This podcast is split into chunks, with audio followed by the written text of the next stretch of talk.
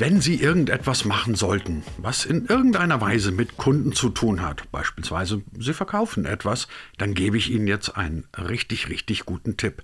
Gehen Sie gut mit Ihrem Kunden um, denn der Umgang, den Sie mit Ihrem Kunden an den Tag legen, der wird später mal das entscheidende Kriterium dafür sein, wie gut oder eben auch wie schlecht dieser Kunde später mal über Sie spricht. So, bevor Sie jetzt abschalten und sagen, was erzählt der uns denn heute für Banalitäten, das wissen wir doch alles, wie wichtig eine gute Customer Experience ist. Sie werden staunen, wie oft das immer noch in der Theorie bleibt und wie, sagen wir mal, ausbaufähig Customer Experience häufig immer noch ist. Warum ist das so und wie könnte man es besser machen? Darüber sprechen wir heute mit Tobias Dahm, Senior Vice President von Jext. Und damit sage ich einmal mehr herzlich willkommen zur neuen Ausgabe von D25, dem Digitalisierungspodcast von Hybrid 1 und von DPR. Sie bekommen uns bisher immer noch auf allen guten handelsüblichen Podcast-Plattformen, demnächst dann auch mal auf einem eigenen YouTube-Kanal und auf einer eigenen Webseite D25 Productions bzw. Deutschland25.de. Ich bin Christian Jakubetz und ich wünsche spannende 20 Minuten mit Tobias Dahm. Tobias Dahm, normalerweise, wenn Kunden gefragt werden, was für sie wichtig ist, wenn es ums Einkaufen geht, dann kommen erstmal zwei Sachen, der Preis eines Produktes und natürlich letztendlich auch das Produkt selber, die Qualität dieses Produktes. Jetzt gibt es eine neue Studie, die wiederum sagt, dass 84 Prozent der Verbraucher und Geschäftskunden sagen, die Erfahrung, die mir ein Unternehmen bietet, also im Umgang mit dem Kunden, ist für mich mindestens genauso wichtig. Was bedeutet denn das eigentlich konkret?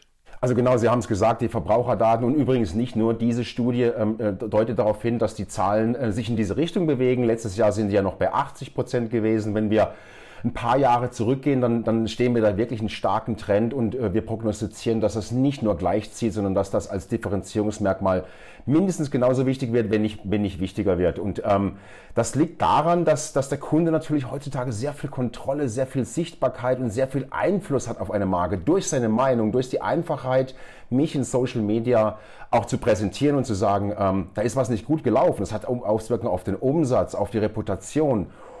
Und gute Kundenerlebnisse erhöhen einfach ähm, äh, die Wahrscheinlichkeit, dass der Kunde einfach länger auf meiner Webseite bleibt und mehr Geld ausgibt, vor allen Dingen dann, wenn er länger da bleibt. Ja, da gibt es klasse Studien, dass die Leute das äh, bis 2,5 bis dreimal mehr Geld ausgeben. Je länger sie da sind, je besser das äh, Kundenerlebnis ist, das Site-Search Experience Erlebnis ist und auch keine Binsenweisheit ist, dass Kunden äh, äh, natürlich auch gerne wiederkommen, je mehr sie sich erinnern, wie gut das war. Oder auch umgekehrt, dass, es, äh, dass sie sagen, 90 Prozent unserer äh, Kunden sagen zum Beispiel, dass deren Konsumenten die Beziehung zum Anbieter wirklich abbrechen und das auch in die Community wieder reintragen und das äh, von Mund zu Mund wieder weitertragen.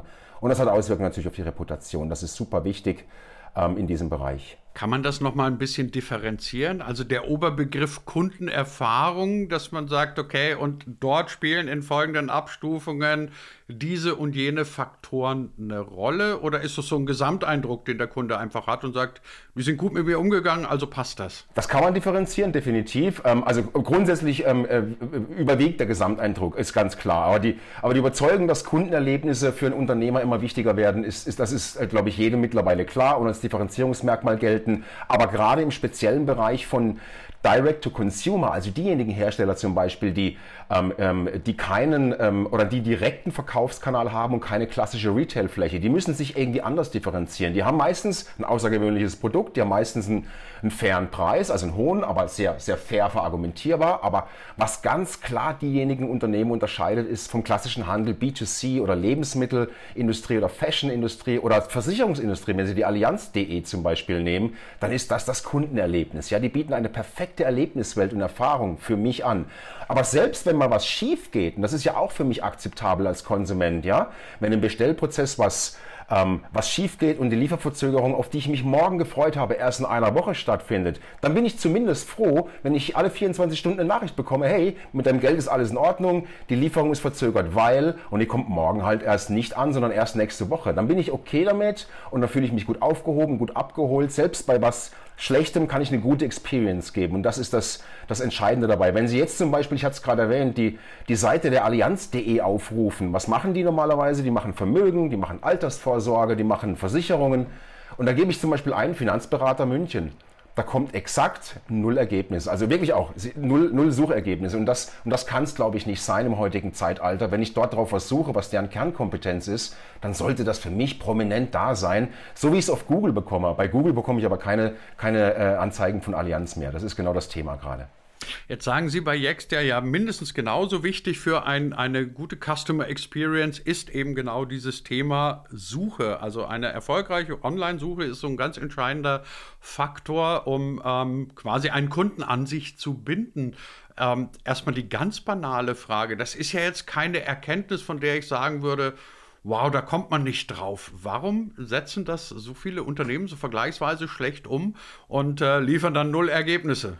Ja, das ist, ist, uns auch ein Rätsel, dass das nicht ernst genommen wird, ehrlich gesagt. Ähm, wenn wir mal betrachten, also klassisch ist das halt so, dass die Customer Journey sich verändert hat. Die Customer Journey beginnt mit der Suche. Das, das ist unzweifelhaft so. Ähm, das beginnt typischerweise so, dass ich eine Frage habe, ich habe ein Thema im Kopf, ich starte das mit einer persönlichen Recherche im Netz zu Produkten, zu Services, generell zu meiner Frage einfach. Und das ist so, dass ich eine Suchmaschine konsultiere und das folgt eigentlich keinem linearen Weg. Und ich als Konsument ist mir auch egal, was zwischendrin passiert. Hauptsache, ich bekomme ein Ergebnis, mit dem ich zufrieden bin, mit dem ich was anfangen kann. Ähm, aber klar ist, ich offenbare der Welt meine Absicht, mein Intent. Und je mehr ich in diesem das, äh, äh, Prozess das Gefühl bekomme, dass auf der anderen Seite jemand ist, der mich versteht und der mich abholt, desto mehr bin ich gewillt, in die Richtung zu geben. Ähm, klar ist aber auch, dass es ähm, ein Berg von Informationen ist, mit denen ich handeln muss, aber eben auf der anderen Seite auch das Unternehmen und damit nicht mehr klarkommt und äh, viele, viele Unternehmen jetzt mittlerweile vor der, vor der Aufgabe stehen, ähm, schaffe ich das überhaupt? Wie gehe ich das an? Und das ist das große Thema momentan, ja. Und dazu kommt, das zweite ist, dass meine Recherche ja nicht mehr kryptisch ist wie früher, dass ich nur mit einem, mit einem Wort suche, Zugspitze zum Beispiel, sondern ich suche, wie hoch ist die Zugspitze? Und ich bekomme sofort eine Antwort von Google in dem Fall angezeigt, 2962 Meter, ohne mich durch verschiedene Seiten zu navigieren müssen. Ähm, das ist sehr viel mehr conversational. Und wenn wir das mal auf die Industrie übertragen, dann könnte das sein, wie, wie bekomme ich Rotweinflecken aus dem weißen Hemd raus? Und da muss eine Antwort kommen von Henkel. Ist ganz klar.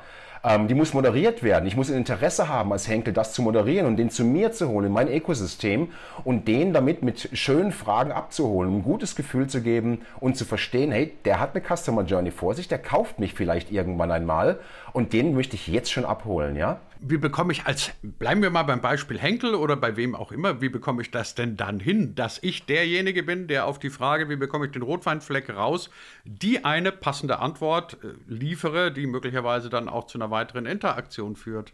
Also grundsätzlich äh, muss ich mal als Unternehmer drei, drei Entscheidungen treffen. Erstens mal brauche ich, äh, muss ich das Bewusstsein haben und das ist ein Mind Change im Unternehmen auch, dass ich der ultimative, die ultimative Autorität habe über meine Fakten, meine Produkte, meine Services, mein Offering. Ich muss die Kontrolle haben über die Informationen, ähm, ähm, über die Marke, über meine Marke. Und äh, das ist geschäftsentscheidend, denn ich muss immer daran denken, dass selbst wenn Konsumenten irreführende oder falsche Informationen irgendwo über mich, über mein Unternehmen in Suchmaschinen oder Third-Party-Websites finden, der Schuldige bin immer ich als Unternehmer.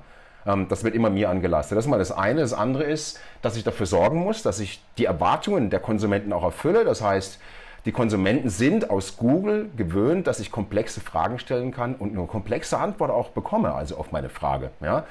Ähm, und deswegen sollten Unternehmen sicherstellen, zum Zweiten, dass die grundlegendsten Informationen zunächst einmal klar verfügbar sind zu Standorten, Produktinformationen, Lieferoptionen und so weiter und so fort. Und das Dritte ist, ich sollte wirklich die Suche im Mittelpunkt stellen. Ähm, ich sollte eine Website-Experience und ein Website-Erlebnis herstellen. Kunden wollen wirklich sofortige, präzise Antworten haben und zwar direkt von der Quelle.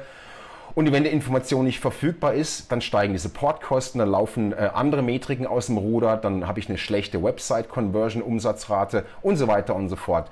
Die drei Themen sollten sich ähm, die Unternehmen ähm, äh, vornehmen, zu entscheiden. Wenn ich das positiv entscheide, dann gibt es eine klar, ganz klare Vorgehensweise mit uns. Sie haben jetzt gerade interessanterweise von Google gesprochen.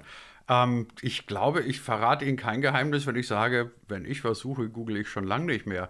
Wissen Sie, worauf ich raus will? Also kurz gesagt, Alexa und Konsorten finde ich persönlich aus User-Sicht ähm, für eine schnelle Information viel, viel interessanter, als mich durch eine Auflistung von, von 100 Google-Links ähm, in irgendeiner Weise durchzuackern. Beobachten Sie das auch, dass die Sprachsuche eine inzwischen viel größere Rolle spielt? Ja, ganz genau. Also ähm, ich muss mich ja nicht nur durch organische Suchergebnisse bei Google suchen, sondern auch durch Anzeigenseiten. Das ist ja mittlerweile das ganz große Leid und deswegen gibt es ja seit gestern Abend auch den, äh, das, die große Kartell, äh, äh, von der Kartellbehörde die große Anklage. Aber ja, Sie haben vollkommen recht. Der stark ansteigende Trend von Sprachassistenten ist, ist unwiderruflich, definitiv. Und ich bin mir sicher, dass auch einige Podcast-Zuhörer äh, zu Hause einen Sprachassistenten haben. Das, haben das, das hat das Momentum nochmal befeuert. Die Herausforderung bei Sprachassistenten ist, ähm, beziehungsweise ähm, die Einfachheit bei einer Webseite ist, ich bekomme mehrere Anzeigen oder mehrere Ergebnisse angezeigt. Bei einer Alexa oder Siri oder Cortana bekomme ich immer nur eine Antwort. Und, ähm, ist, da ist es für Unternehmen noch wichtiger und noch äh, zu bedenkender, dass ich da ganz oben stehe und da mit einer relevanten Antwort, wenn ich nach Rotweinflecken auf dem Baumwollhemd ähm, frage oder Finanzberater in München, dass da mir eine Antwort von, äh, von der Allianz oder von der Henkel kommt. Ja? Das ist super wichtig. Aber dann müsste ich ja strategisch gesehen nicht nur in, in klassischen Webdimensionen denken. Also vorher war es ja eine, beispielsweise eine klassische Aufgabe von, von, von SEO. Also wir machen Suchmaschinenoptimierung und mit ein bisschen Glück sind sie dann relativ weit oben. Wenn ich jetzt aber an Sprachassistenten denke, dann muss ich ja nicht nur dafür auch technisch optimieren, sondern in Audiodimensionen sozusagen denken, haben das Firmen auf dem Radar. Also ich würde Ihnen gerne noch kurz dazu erklären, was ich mit Audiodimension meine. Ähm, ein Link auf eine Website ist erstmal ein rein technischer Vorgang und dann kriegen Sie einen Link und dann landen Sie auf der Webseite, die ist mehr oder weniger gut. Eine Antwort, die sich äh, auf irgendeinem Sprachassistenten abspielt, die muss ja oder sollte idealerweise eine ich sage es in Anführungszeichen, radiotaugliche Länge haben. Sie muss angenehm produ ähm, ähm, produziert sein oder anzuhören sein. Haben das Firmen in dieser Form schon auf dem Radar, dass Audio ja ganz was anderes ist als Web? Haben die Firmen auf dem Radar, definitiv.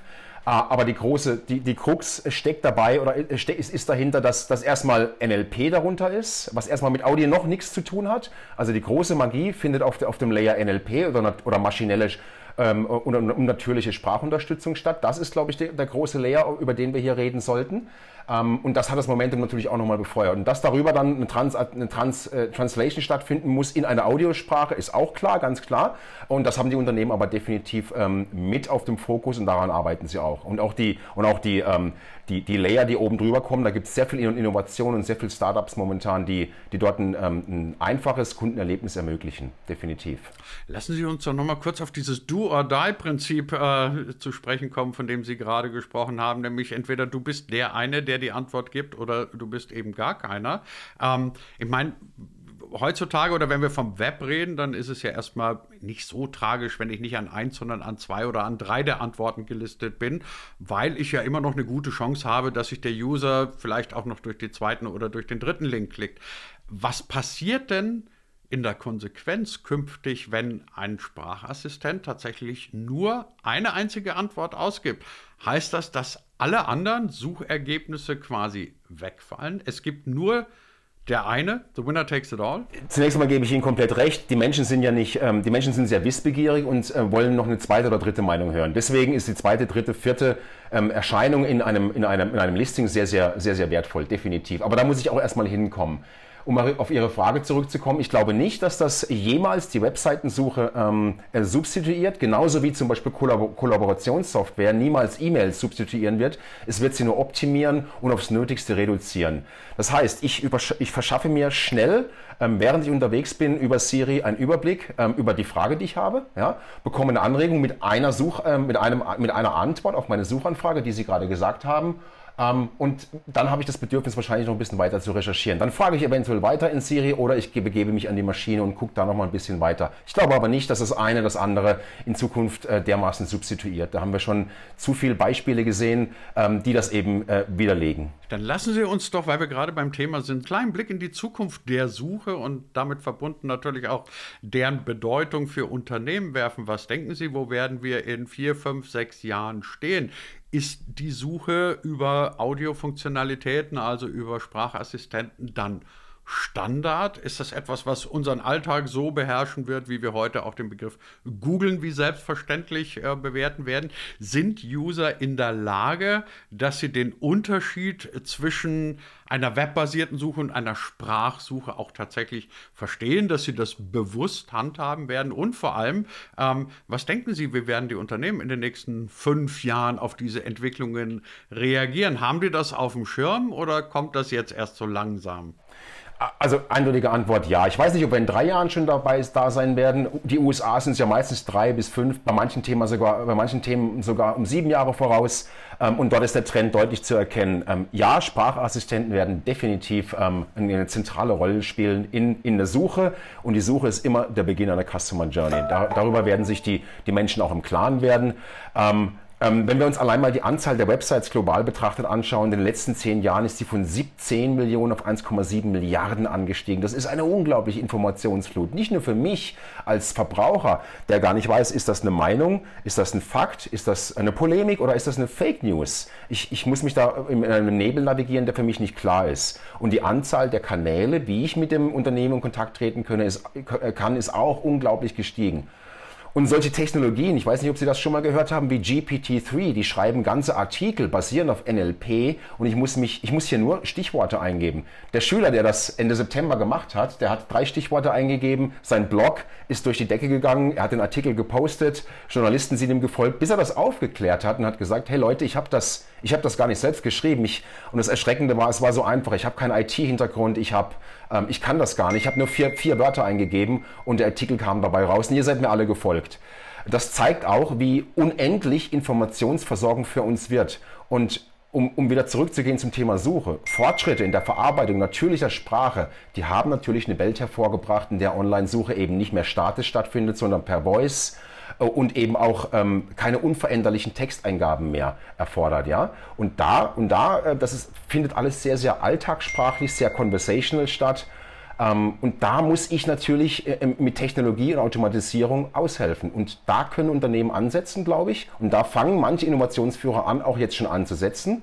Und, ähm, und das sollte die Kernkompetenz sein vom Unternehmen. Mich auf Preis, Produkt und durch technologiegestützte Customer Experience äh, mich darauf zu fokussieren, dass ich mich da differenzieren kann, auch in den nächsten Jahren. Und ja, um auf Ihre Frage zurückzukommen, das haben die Leute auf dem Schirm zumindest die Innovationsführer. Manche machen mir immer noch Sorgen, wie zum Beispiel, was ich vorher gesehen habe. Aber es gibt auch ganz andere gute Beispiele von, von Firmen oder Unternehmen, die wir, die wir gar nicht so auf dem Schirm hatten, die sich mit Digitalisierung beschäftigen, die das Thema angegangen sind und schon sehr, sehr, sehr gut dastehen. Sagt unser heutiger Gast Tobias Dahm von Jax. Ganz herzlichen Dank dafür. Herzlichen Dank. Danke, dass ich da sein durfte.